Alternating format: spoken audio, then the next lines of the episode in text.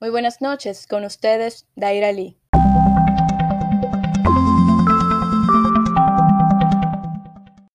En las 15 noticias principales del día de hoy tenemos que en la República Dominicana el gobierno pospuso para el próximo lunes 24 de agosto el Plan Nacional de Educación, supuesto a ser presentado la tarde de este jueves.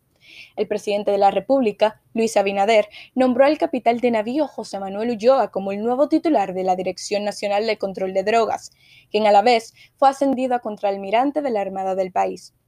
Asimismo, el Consejo Directivo del Instituto Dominicano de las Telecomunicaciones, Indotel, designó hoy a Ada Yulisa Cruz Abreu como directora ejecutiva de la institución y el movimiento cívico Participación Ciudadana a Miriam Díaz como su directora ejecutiva.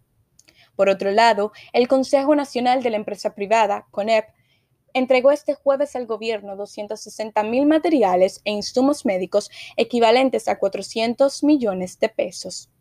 Además, el Ministerio de Salud Pública recibió de las autoridades del Aeropuerto Internacional del Cibao, en calidad de donación, 16.000 trajes de bioseguridad por un valor de 300.000 dólares para ser utilizados por el personal de salud que trabaja en la lucha contra la pandemia.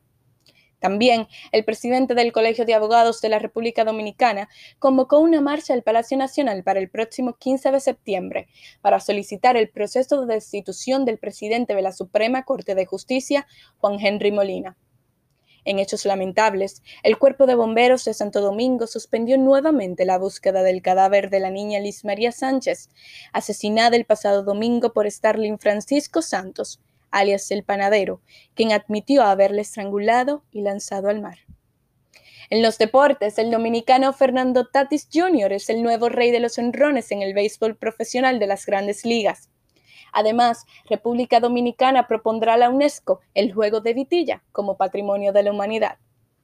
En las internacionales, un sondeo de una firma de investigación japonesa, publicado por la agencia de noticias Kyodo, reveló que el 27,8% de las compañías desea que los Juegos Olímpicos Tokio 2020 sean cancelados y que el 25,8% consideró que debían ser pospuestos nuevamente.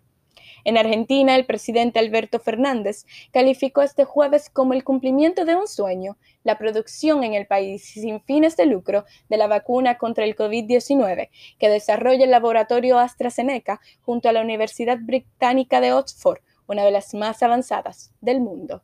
En Bolivia, el gobierno de la presidencia interina, Yanine Añez, presentó una nueva denuncia contra el expresidente Evo Morales, esta vez por estrupo y trata y tráfico de personas. Por último, en el mundo del espectáculo, el cantante colombiano Maluma regresó a la red social de Instagram luego de la polémica con el futbolista Neymar.